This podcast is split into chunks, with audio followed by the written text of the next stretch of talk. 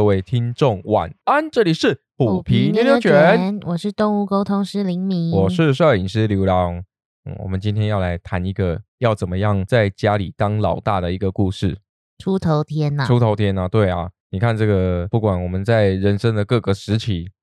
是不是总是会有一个带头的人物，或是在前面领旗的人？嗯呃，我们在家中的这个喵喵，像我们家是喵喵社会，他们也是需要建立这样的一个制度的。嗯，只要是群居动物，是不是都会有这种阶级制度的分明？好像是，狼的部分是不是它就是战斗力最强就可以当狼王？嗯，嗯，那猫的话呢，战斗力最强的就可以当猫王，这个笑话好冷，所以你讲得出来，真的是冷到一个极限了。怎么会 好烂，一开场就这么烂？这是怎样？因为大家都说那个演讲有没有前嗯三句话最重要，嗯，它可以定掉你整个演讲的好或不好，你知道吗？就我们一开场就这种冷笑话，是不是？直接这一集就就干脆就 GG 好了。就完蛋了，对，然后那我们好，呃，这里是虎迷乐群，我们下次见喽，拜拜，拜拜。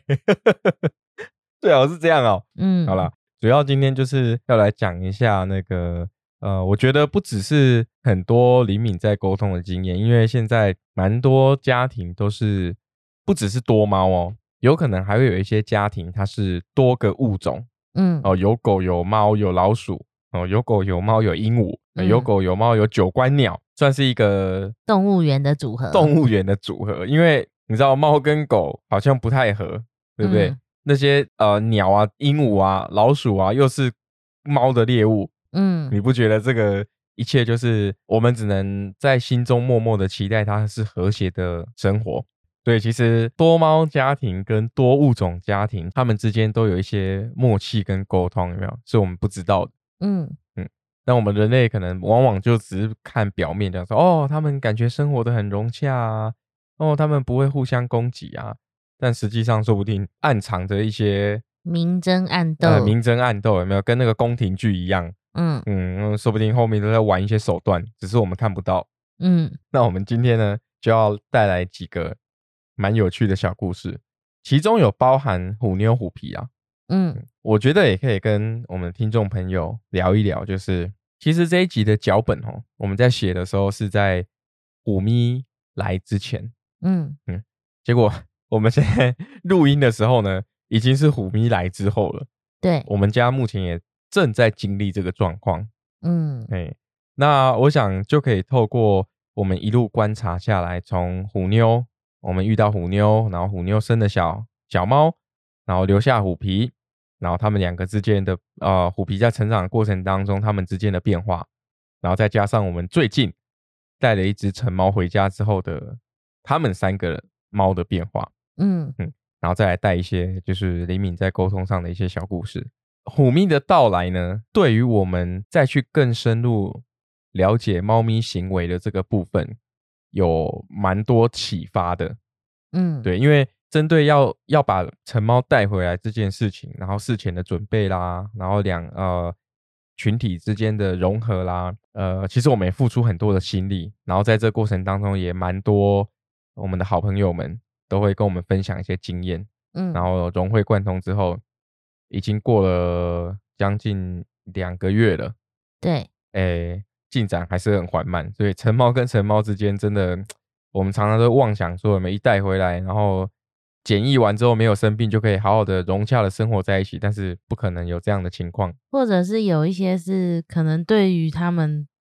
小动物的行为没有这么了解，其实有一些人是带回来就直接让他们在同一个空间。哦，这个是蛮危险的哦。嗯对对，因为我们都不知道外面来的这个带回来的动物呢，它会不会身上有带的一些传染病啊，嗯或是我们不知道这些疾病，对于我们原本在家的动物们是一种威胁。我觉得这部分的知识其实普遍现在慢慢大家都可以理解到了。对啊，因为蛮多不管是 YouTuber 啊，还是 Podcast，还是文章，都开始都有在针对这个部分做分享。嗯，我想也是因为整个大环境，然后养宠物的比例攀升，大家对于这个知识就会比较琢磨它了。嗯对啊，不然你看，像我将近二十五二十年前养狗的时候，我根本也不会有这些知识啊。嗯，呃，老爸说什么，老妈说什么，就就信以为真，就以为就是要这样做。就怎么养？对对对，所以其实不是这样子。但当然就是说，像我们要带新的动物朋友回家，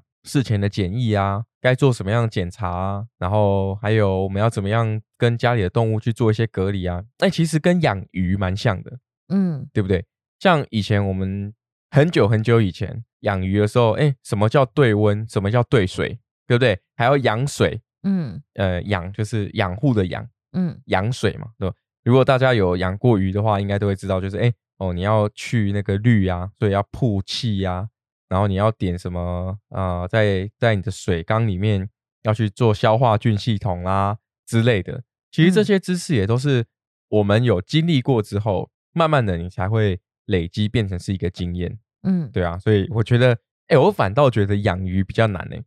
为什么？呃，因为鱼好像在适应新环境的这一个部分，它们生命是比较薄弱的，应该这嗯样说嘛？就是你说们如果一个没适应好，它们就拜拜了。对，就可能就拜拜了。对对对，嗯它就是呃相对来说，当然它们的物种不一样，体积不一样。我是针对于把它当成是宠物来饲养的话，嗯，其实养鱼你要花费的心思可能会比养养狗、养猫、呃养养仓鼠啊、鸟啊这种一般我们常见的宠物还要困难一些。嗯嗯，我们之前养过斗鱼嘛，对不对？对，对啊，你看像斗鱼的养法跟一般孔雀鱼啊，还是什么呃血他们适合什么样的东西？不是连那种缸底能不能对铺石头，要不要有水草，或者是什么，其实这都不太一样。哦对，而且还有什么就是各种不同的铺底的材质嗯。哦，它会散发出碱性啊，还是酸性的水质什么的都有差。诶，最有成就感的是前几年我去一间公司，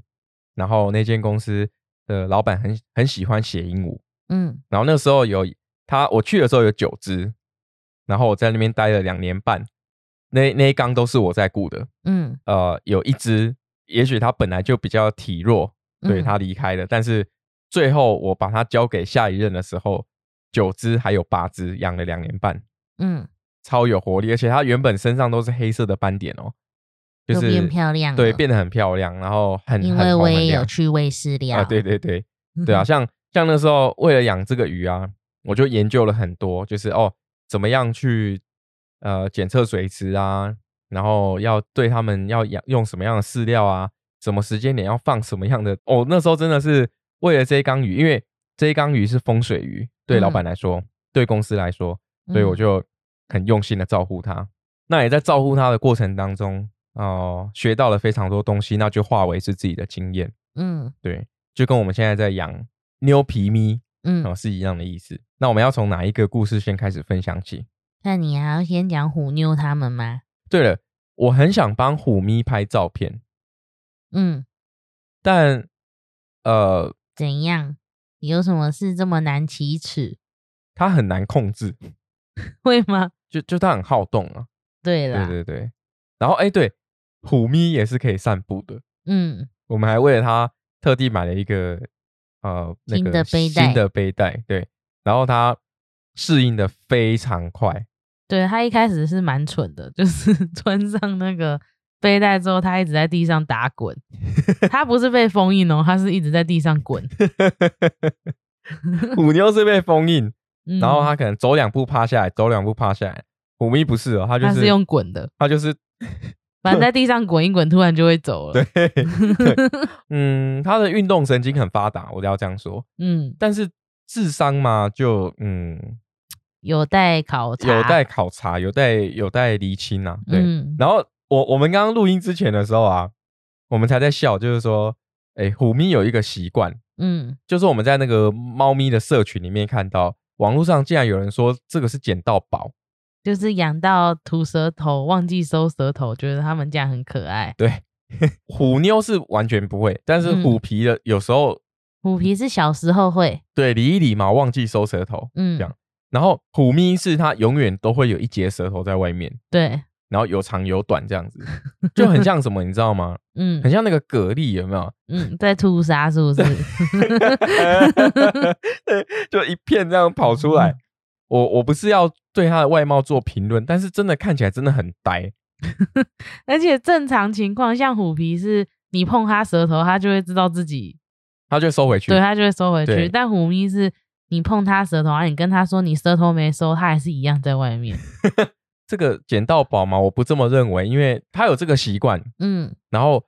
因为最近我们也很常带他去看兽医，我我因为他有口炎，我们正在帮他治疗中。那我就问兽医师讲说，哎，他这个跟口炎有没有关系？嗯那因为呃，虎咪他治疗过后口炎有比较消了，但是他还是吐舌。医生的结论就是，哦，他可能是这就是他的习惯啊，。这这对，他就是会吐舌头。嗯，可爱吗？呃，我必须老实跟大家说，不可爱。为什么？为什么？因为它舌头在外面，对不对？嗯，它就很容易流口水，嗯然后就会甩。然后，呃，虎咪是一个会陪、会一起睡觉的猫。嗯它有时候很激动的时候，到我的脸旁边想要舔我、啊，对不对？嗯然后舔一下，发现口水太多，它就用甩的。我就在床上，然后满脸口水，嗯，天降甘霖。天降咪零吧，嗯几乎是每天的。嗯刘龙现在是留中长发，嗯所以常常有时候那个头发在在脸前面的时候，就会闻到一股一股古咪的口水味。嗯，你可以不用讲的这么详细，不用讲那么详细嘛，我很想跟大家分享我的那个感受，你知道吗？可爱跟那个无奈无奈参半，嗯，嗯。可爱无奈参半，这个对，好啦，算了，反正就呃，希望他真的喜欢这个环境的，嗯。对，好，那我们就来分享一下谁是你讲谁是老大，我就想起一首歌，谁是家里的老大？哎，象棋绕短，嗯，象棋绕短，不能再唱了，再唱就有版权了，不知道大家知不知道这首歌？嗯，嗯，好，没事，继续。嗯、谁是老大？不是你要哦，继续，我要继续是不是？好好，那自从虎妞来我们家之后呢，啊，陆续生下了三宝。嗯嗯其实，在三宝小时候，他们在社会化的过程，就是养育的过程当中，嗯就会有地位的差异了。嗯，例如说，像虎妞可能就特别疼虎皮，对他最爱虎皮，，对，那最大的大哥就很温柔，然后嗯他的二哥因为体型比较壮硕，比较好动，比较活泼，所以他可能就在这个他们三只的群体里面，就常常当老大，带他的哥哥跟虎皮妹妹到处去玩，这样子。嗯就你可以看得出他们在呃小时候互动当中，就会有这种领导人物的那种差别出来。嗯对，这个是蛮有趣的现象。这个应该就是我们所谓的社会化的过程嘛。嗯对，透过这样子的部分，然后呃更认识这个环境跟世界。嗯，两个哥哥我们送养之后，就剩虎皮跟虎妞嘛。那因为虎皮跟虎妞他们本身呃母女，然后虎皮它吃奶吃了五个月，嗯，所以妈宝，妈宝哈，所以基本上呢，它地位的部分就维持的，就是一直这样子维持下去。对，就只是虎皮有不同的阶段，因为小时候可能很皮，对所以就会被虎妞教训，对，然后现在可能因也因为长大了，所以个性就比较稳定。所以其实像你所谓阶级呀、在我们家如果只有虎妞跟虎皮的话，其实是蛮明确的。没错，嗯。之前有分享过，就是说我们有其他的动物沟通师的朋友来帮我们虎妞跟虎皮做沟通，我们嗯。才知道说哦，原来他们互相的这个称呼呢是姐姐。虎皮叫虎妞姐姐，哎，对，嗯。好，但当然，哎，以他们的世界观，可能不是有什么姐姐哥哥什么之分啊，就是说让我我们翻译过来就感觉哦，他是他是这个感受感受，然后他要尊敬他，虎皮要嗯尊敬虎你有这种感受，所以就有点像是呃兄弟姐妹的这种情感一样啊。不好意思，刘龙没有兄弟姐妹，所以讲不出这种感觉。嗯嗯，，呃，你可以分享一下。就兄弟姐妹之间的情谊呀、呃，对对对，嗯哦，就好像呃你跟你姐姐中间的情谊，对不对？对啊、啊，就是这种感觉嘛。他们两个就算是蛮稳定的。嗯，那虎皮从小被虎妞扒到大，被 打到大，对被扒到大。一开始我们都觉得啊，虎妞是不是以大欺小啊什么之类的，结果不是，嗯他是真正的在教育虎皮。嗯嗯这个我必须要说，就是虎皮呢，从来不会破坏家里任何的东西。对，就算他在顽皮，对，就算他顽皮，就算他在那边就是呃很疯狂的在玩，他也不会破坏家里任何的东西。嗯，然后走路也都很小心。以除非前他故意，对，除非他故意把东西弄下来，嗯哎、就例如说有时候我可能呃有什么手，哦，上次他玩我的手电筒玩了一个小时，还有那个笔呀、然后还有笔，对对对，还有护唇膏，护唇膏之类的，就是嗯他可能会故意在你面前，然后跟你玩，因为你他把它弄倒，我放回去，他就继续弄倒，他就觉得这个很有趣，就互动这样子。嗯哦，那虎皮是完全不会破坏家里的东西。嗯，以前我们都觉得说这个很正常啊，就猫猫就虎妞猫把好像都是这样，哎只要有有教都会这样子。哦，结果虎咪来了之后就开始破坏。嗯所以我觉得哦，这个大猫带小猫，还真的是大大家都说这个社会化，或者说这个这个管教的部分真的是有效，我还真的不得不相信。嗯对啊，就他们真的会去做好这些，呃，算是他们的经验知识分享吗？对，是这样说吗？知识传递，对对对，哦所以呃，虎妞虎妞学堂，虎妞学堂，虎妞私塾，嗯，嗯，虎虎咪一来就抓床、抓沙发、对，抓，然后把那个我们之前，因为我们要做那个隔栅隔离嘛，嗯，然后我们就贴一些壁纸，整个全部都破坏掉。因为应该说我们从虎咪回来之后，其实我们也是有走那个一般就是大家带新猫咪回家的一个流程，就是对。先检疫，所以我们先把它关在一个房间里，是，然后慢慢的我们就觉得说，哎，不行哎，这样还是得让他们很像看得到彼此，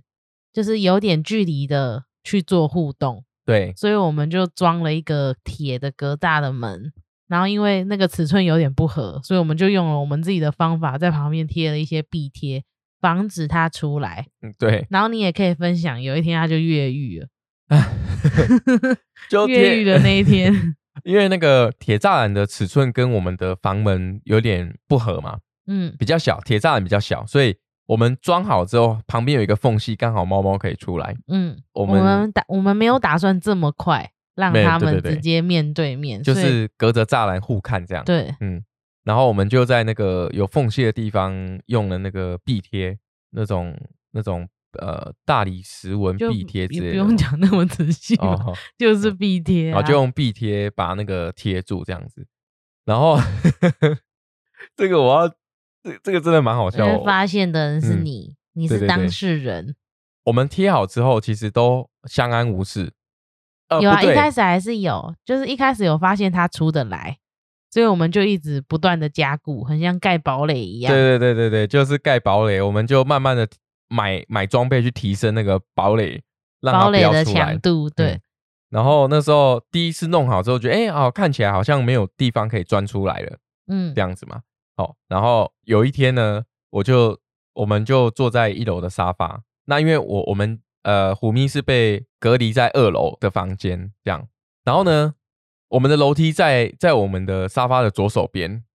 我就觉得奇怪，虎妞跟虎皮都在楼下，为什么有脚步声走下来？你知道吗？嗯，然后就往左一看，嗯嗯，这只猫，嗯，哎，它是 你才还没意识到他是虎咪，我还对不对？没我还没意识到他是虎咪，因为在我的认知里面，它是出不来的。嗯，我就左转头过去一看，嗯，这一只是，然后虎咪就看到我，嗯，然后我们两个互看了大概几秒，然后我就我就突然站起来，说：“哎、虎咪！”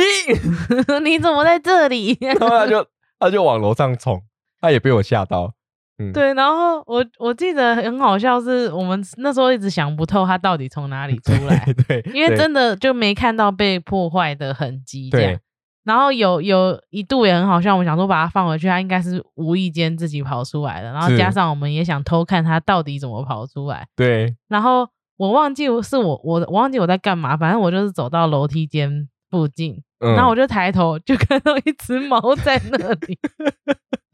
然后我就说：“哎、他怎么又跑出来了？”然后更好笑的是，我就走上去，然后我真的，我我真的觉得他是往我们的房间走，就是我嗯上去的时候看的那个视线，他是往我们房间走的。然后我就一直在我们房间找他，找那个破绽，对，找嗯虎、找虎咪，就后来他竟然在他原本的房间里面，而且就是铁栅栏门是关着，然后还对我叫。哦哦，对，刚刚我讲错，刚刚李敏的意思是说，那个他上去突然看到虎咪嘛，对然后虎咪就跑走了。对，嗯然后他跑走的方向是往我们的房间跑。对对对对对，然后我那时候就一直在我们房间找他的身影，对结果都没找到。我就想说他到底去哪，然后也都没声音。然后是我准备想说啊，算了，我就要下楼，他就突然在隔壁房间，就是有铁栅 铁栅门的那一间，而且他是被关在里面的哦。然后对我叫，我就很怀疑，想说是我刚才眼花吗？为什么他还会在里面？真的是然哦，就很疑惑，想说，哎、他不是跑出来吗？然后我看他明明就跑到另外一个房间，结果他竟然在他原本房间待着。然后还一脸得意的看着你叫了一声，对，然后我就很傻眼，我想说他到底是怎么出来的？然后之后反正有观察到啊，他就是把那个壁贴整个抓烂，对他就把一个小角落整个咬烂，然后他就可以从那边钻出来。对，他其实发现蛮快的耶，这个嗯关他没有一两个礼拜，对，对啊，算马上就明吧逃狱成功。对，然后后来真的是，呃，我我们真的是对这个堡垒进行了升级三四次，嗯，然后调整整个整个栅门的呃宽度啊，然后重新再贴一些防护措施，我还是阻止不了它。想出来的欲望，对，嗯嗯人家人家那个越狱有没有？就是呃有一部美剧，嗯，他为了要让哥哥可以越狱，他花了很长很长的时间准备，然后在身上吃。哎，这个这个剧透没关系吧？哦哦，没那关系。部已经蛮久哦，了，而且很久哈。你看啊、人家是做足了准备哦，才去越狱哦。没有，我们家的那个一个礼拜就越狱对，啊，这等级不一样啊。但是 但就觉得很好笑，就是当下看到他越狱的时候，真的是又好气又好笑。没有，我还跟你讲一个更好笑的。嗯我跟你都看到他越狱的那一天，嗯，我在洗澡，洗一洗哦，我那个拉门打开要拿毛巾，我眼前出现一只我完全不熟悉的猫，就是他又越狱了，我光那天就不知道越狱多少次。我真的傻眼，我那时候看到他，我真的傻眼。我想说，哎、怎么在这个时候会在这里看到你？对，我想要打开哦，因为通常哦，我在洗澡的时候，虎妞可能偶尔会来看，嗯，不是来看我洗澡，是她会坐在外面外，面等这样。然后我一打开，因为因为你知道吗？我我们三只都是三花，嗯，然后毛色嘛，呃，就是浅中深啊。，哎对，就是不很像，但是又你乍看突然看又觉得很像。嗯，一打开，嗯，什么时候虎皮的毛色变这么乱？就虎咪。对，结果是虎咪，傻眼，真的是傻眼。对，我们两个又这样对看，呃然后那个那个时候我我就一条毛巾裹着身体而已，我嗯，虎咪，然后他又被我吓到，又往回跑，真的是有够好笑的。哦，对，呃，快气，呃，好笑，好气又好呃笑。对啦，好气又好笑啦，但是这个就就是过程嘛。嗯，哦，那这个好笑的部分讲完了，现在要讲严肃的。对。嗯，现在其实我们很像是会有放风时间，真的很像，很像监狱生活。对 它是编号几号？呃编号零零三，哎，不对哦，哎哎，虎妞，呃，卵小卵皮虎皮，然后零零五，编号零零五，对哎，那就是我们会有放风时间，然后也是主要也是让那个虎妞跟虎皮可以认识虎咪。对对，但我们也发现虎咪有一些很白目的举动。对对，就是他，我觉得他是出于好奇心，然后再加上他个性有点傻妹的感觉，傻妹，所以人家在生气，他其实都不知道人家在气什么，然后他就会好奇想要靠近，但是就会让虎妞还有虎皮，就是整个很压力很大。对我们一般哦都会认为说两猫相见有没有？就是剑拔弩张嘛，嗯，两边都会剑拔弩张，不是？就虎妞虎皮在那边生气警戒，然后虎咪就这样大摇大摆的走来走去他，真的说一脸没事欸，他一脸没事、欸，他也不会凶回去，也不会干嘛，他就只是会盯着人家看，然后还会想要靠近，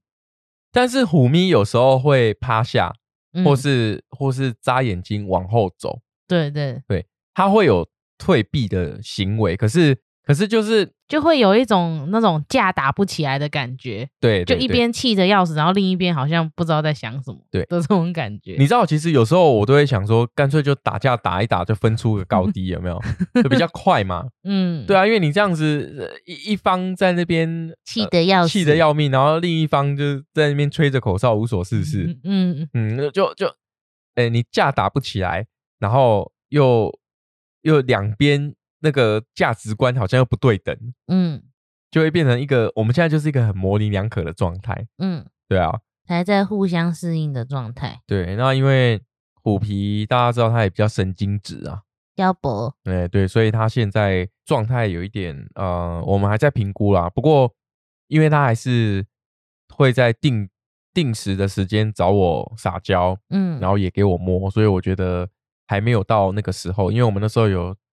征询那个兽医师的呃建议，嗯他说如果有必要的话，可能有一些反应比较大的猫，可能需要做一些镇定的的治疗啦。让他们放松的一，些药物比较，放松的药物，对，然后像像菲利卫啊，赫那个什么叫什么费洛蒙，费洛蒙啊，费洛蒙，我们都有放。嗯那呃，虎皮就是比较紧张一点，有时候有时候虎皮在生气的时候，可能连虎妞都会凶，就他也会凶虎妞。虎妞是找到台风尾，对对对 对啊，所以就是呃，现在的状态呢，还是还在努力当中。对，但嗯我觉得没有没有到很严重，是他们并不是一见面就打架。对啊，虎妞其嗯实会保持一点距离，然后不会主动出手。嗯，而且虎妞会生气，其实绝大部分都是因为虎迷，对，就很吵。就是他很吵，然后他会有一些行为会让人家觉得是在挑衅。对对对，我们也是有跟兽医师讨论，嗯，嗯，然后针对行为的部分，然后去去解释他为什么要这样做。所以我们现在就是多方的去从不同的角度方式去了解他该怎么样让他们可以生活的更融洽。嗯，啊因为其实像猫咪在认识新的伙伴，他们好像就是有一个顺序。对，以猫咪行为学来说的话，就是气味嘛、影嗯。像、动作，互动的肢体语言，对，肢体语言，所以他们其实是顺序第一个优先的是气气味嗯，，对，不过有算是有进展啊。那个虎妞会去主动闻虎咪的屁屁，对，嗯，但是闻完之后就生气，啊，对对对，但是至少有进展，他们他们现在距离有比较靠近一点，而且虎妞有时候它虽然很凶，但是它出拳都是假打，你知道吗？假打对，就是他会防卫啦，就是主要他会哈气很凶，但是他出手的时候又会往旁边，就是往不是往虎咪身上打，是往旁边打，他会错位。虎妞其实算适应的不错，嗯，慢慢有进步，但是虎皮是我们真的很担心的一个，一开始就知道没有那么简单。对对对，虎皮我们还在努力。那我身为爸爸呢，还是会灌注他满满的爱，你确定？对，哎、你知道他有时候摸一摸会 k 笑呢，对啊，摸一摸突然就哈气，就转突然就转压对对起来。对，他因为他就是真的情绪比较紧张，所以我就还是会呃努力的安抚他了，嗯。然后在他需要的时间出现。这样讲怪怪的。嗯。啊，反正就是他会来讨摸摸跟撒娇，就是固定那个时间点啊，我就会空出那个时间陪他。对啊，嗯。好，希望他们也可以呃慢慢的这个适应彼此适应彼此。然后因为动物还是得要有一些地位之分嘛，嗯然后希望他们赶快可以变得更好。嗯我们下面要讲的故事哦，其实就是跟跟我们现在的状态是一模一样的嗯哦。原本我们是把这一个故事呢当做是一个主题，那刚好我们也在经历这段时间，所以呃有更多的心得可以跟大家分享。对，因为其实我觉得，并不是说他们一次分完这个阶级就永远都是这样。还是会改变的啊、对，有时候可嗯能因为生活的一些小变化，他们其实都会在重组这个阶级。对生活环境啊，或者是我们他们有一些领域上面的变化，他们就会重新很像洗牌，再重新排序一次这样。那因为你是前荷官呢？没有，那因为以前我们就只有虎妞跟虎皮，然后加上他们又是虎皮的话，从小就是在这边长大嘛，然后又是虎妞生的，所以我觉得我们好像比较没有那种所谓呃他们那些排序有重组的这种感觉，就只有虎皮一些不同生活阶段，它会有不同的状态展现这样而已。嗯，对，但是永远老大都是虎妞。对，嗯，那我在沟通过很多经验上面啦，有一些就算是双猫家庭，他们有时候也是会觉得主人们也会觉得说，哎，有一阵子这只猫比较强势，然后另外一阵子另外一只猫就比较强势。哦，所以真的会有那种阶级重组的感觉，对对，因为他们的领地一直会调整啊。嗯就像那个那时候我们跟兽医师在谈论我们山猫的部分的时候，他就有要我们去注意，就是交战区跟非战区，嗯然后还有他们本身比较习惯在哪些地方，然后他就说，哎，你可以去研究观察这个部分，然后在他们比较容易，就是虎妞跟虎皮以前比较容易交战的地方，嗯那那边可能就是他们互相的一些个界限，他们领地的界限领地的限，界限。那就是跨过这里之后就是新北市，啊，对对对对跨对，有点过这条线就是台北市，没错，就是这种领地的界限这样。然后医生就有说，哎，你可以针对观察到这个地方，然后让它装上那个费洛蒙，嗯然后去降低、舒缓他们的情绪之类的。嗯，在哦就是 PK 区的时候不要这么紧张哎，，对，你就进 PK 区的时候，就是不要那么紧张，想着要换装备、切装、克克敌制胜，不用不用不用，就是大家就是互相打一场友谊战这样，是这个意思啊哈。所以这个部分我们也一直在在研究当中。嗯，嗯，在调配，因为现在又多了一个虎迷，对，对，那所以其实呃沟通过蛮多，就是有时候他们在询问问题啊，或是主人的反馈啊，他们都会有说，哎，他们有发现自己的家里的小朋友地位是会有一点互换的这种感觉，会变动的。对。嗯，那我自己印象比较深刻是有一次跟两只猫咪沟通，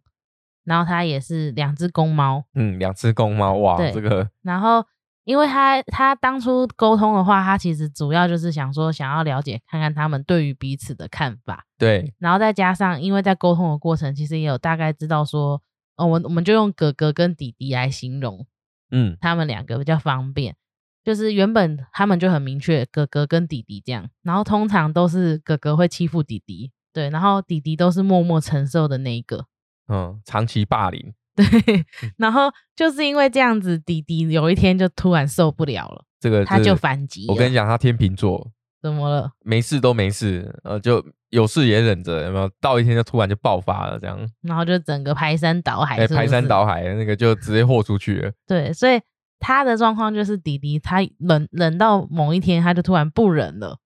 然后就对哥哥大打出手，而且是打架打到流血的那种。哦，对然后然后哥哥可能也没有料到弟弟原来这么凶，原来这么派，所以他就变成说，看完医生，然后回家之后，他变得很怕，然后甚至弟弟只是从他身边经过，他也会吓到漏尿这种。哦，哇，这么夸张哦，，对，哇，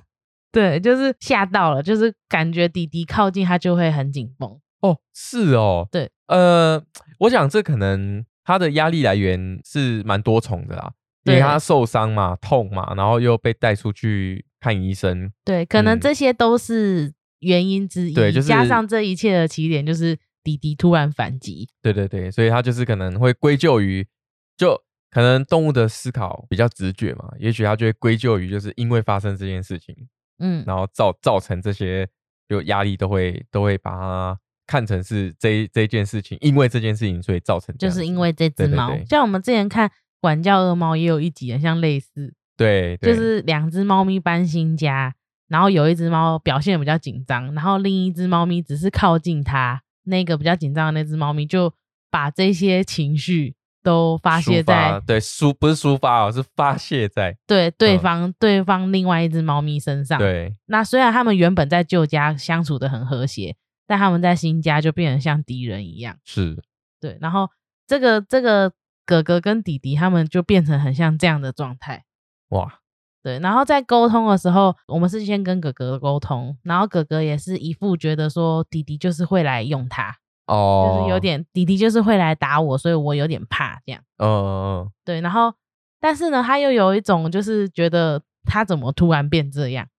就是觉得弟弟怎么突然变不一样了这样。嗯嗯，然后因为你你不是长期霸凌人家吗？他可能不觉得嘛，霸凌者可能都不晓得自己在霸凌啊。哦对，对，然后他就是有一种觉得弟弟变不一样了这样子。嗯然后我们主要也是在跟他讲说是什么原因啊，然后再加上希望他不要那么紧张，因为其实这是最主要的，对，不然他在生活上面其实蛮困扰的，就是变成说妈妈这边适时的都要帮他们隔开生活空间。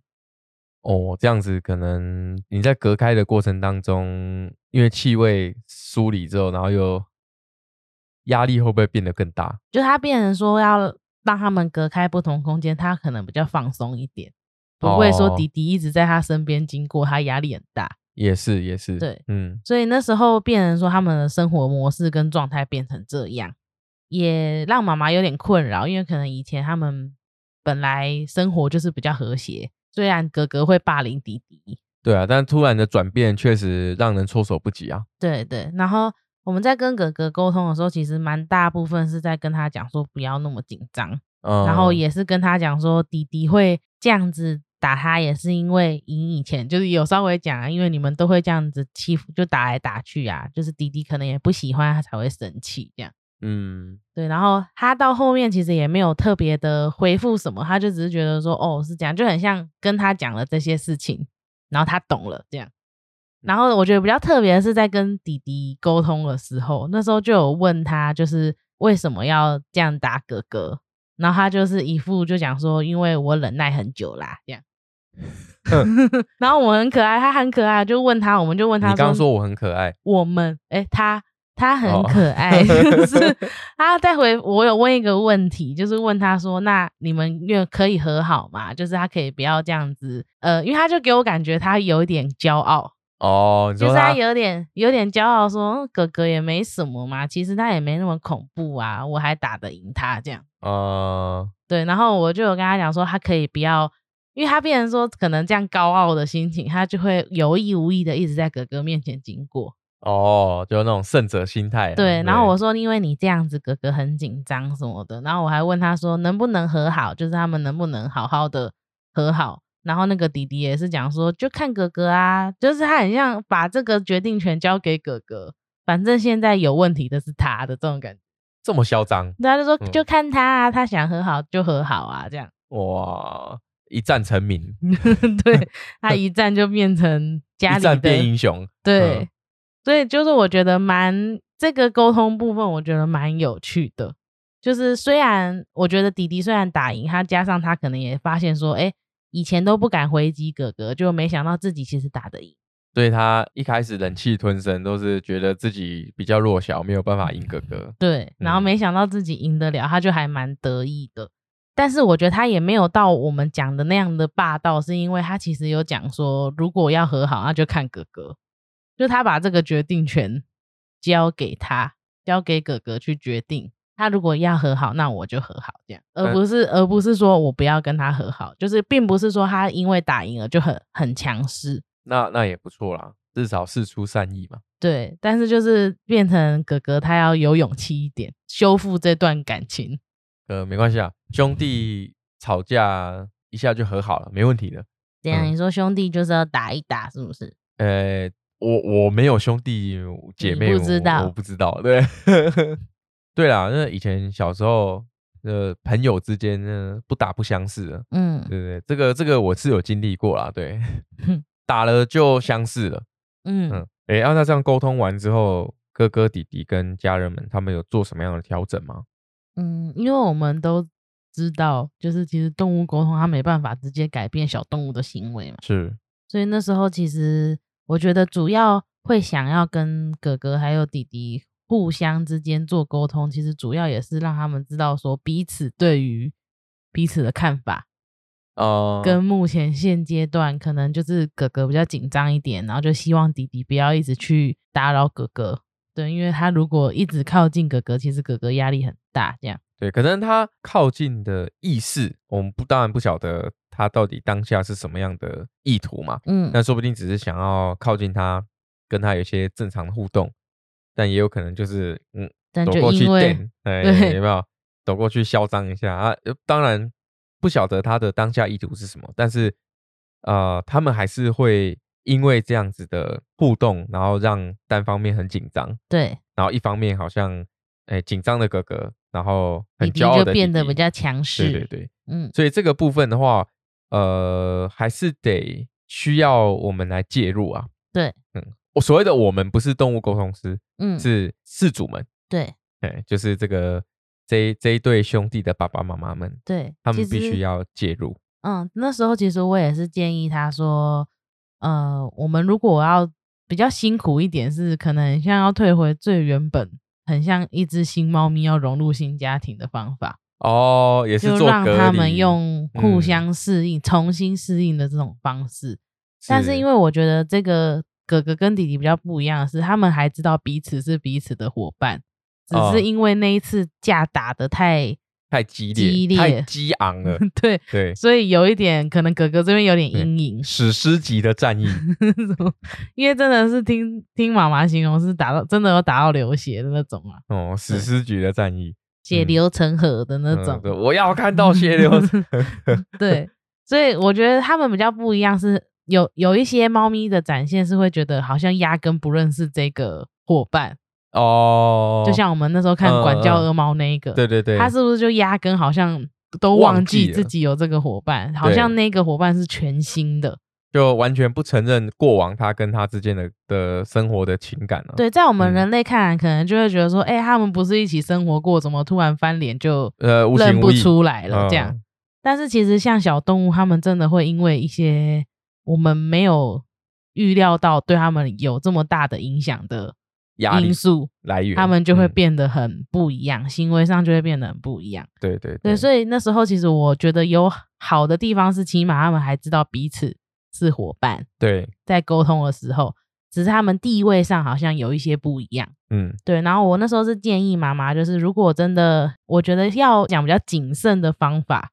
那当然就是很像重新适应，嗯重新互相适应这样子。然后如果说能够做的调整，其实我觉得我们要比较细心啊，就是我们身为主人这一方要很细心，然后又要公平公正，就是要让他们可能在舒服的距离跟环境下，再重新互相认识彼此。然嗯后我们给予的那些资源也是要一致的，对，公平、公正、公开，对。然后我觉得慢慢的，他们可能就会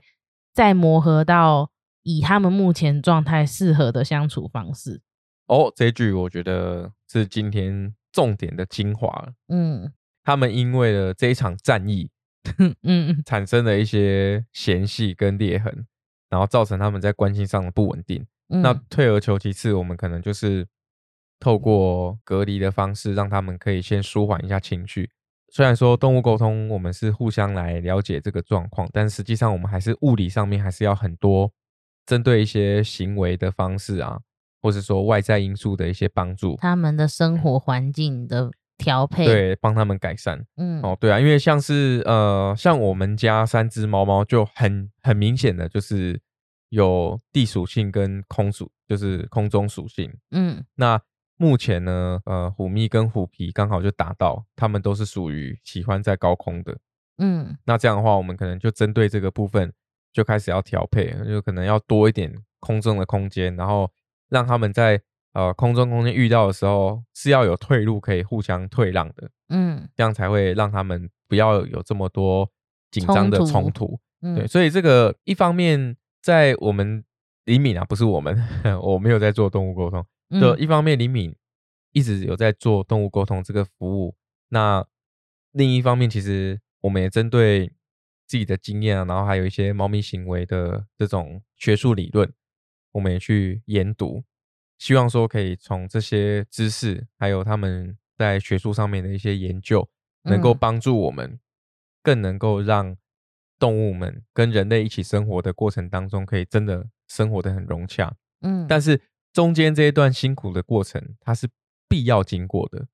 嗯，我们现在也正在经历，对，其实我们已经调整了快两个月了，但嗯是实际上，呃，进展非常的慢。就你看得出来有进步，对，但是很慢。对，就你没有办法，你没有办法期望它一触可成。嗯有一些事主朋友可能有这样的经历，就是哦，呃，带回来就就马上就可以融洽之类的。嗯哦，但这个少数中的少数啦，嗯，对，每个猫猫个性不同啊，所以基本上一定会有不一样的地方。我原本也嗯以为虎妞的接受度挺广的，但没想到虎咪是这么皮的小孩。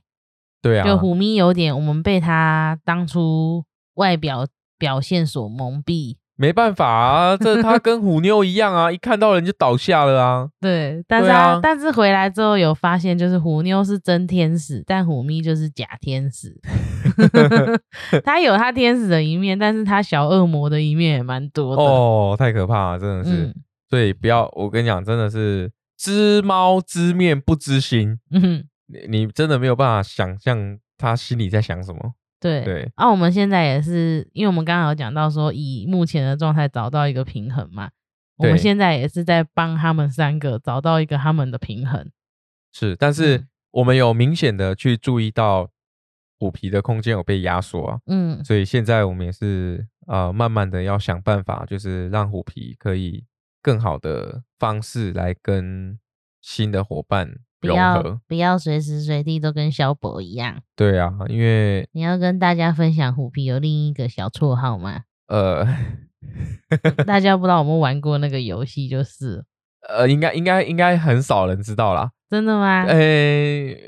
我我是嗯那游戏不是挺红的？是是蛮红的，可是不一定每个人都有玩啊。嗯哦，因为最近虎皮它在受到威胁的时候，它的攻击的那个模式嗯。很像一个游戏里面的一只怪物一一只怪物。嗯。哎，那那个那个游戏是那个恶恶灵势力，嗯，嗯，不知道大家有没有听过？就恶灵势力里面的一个 witch，对，对，就我们就她叫女巫嘛，嗯。它就是它的这个它的这个怪物是这样，就是它可能随机会出现在地图上面，那它会在那里哭，它会坐在那边哭，嗯，然后你只要手电筒照到它，或是你太靠近，然后或是你做什么动作吓到它，它就会压起对来。它就会压起来，然后就就冲过来，就就对你一阵乱抓这样子。嗯，虎虎皮的行为有点像这样，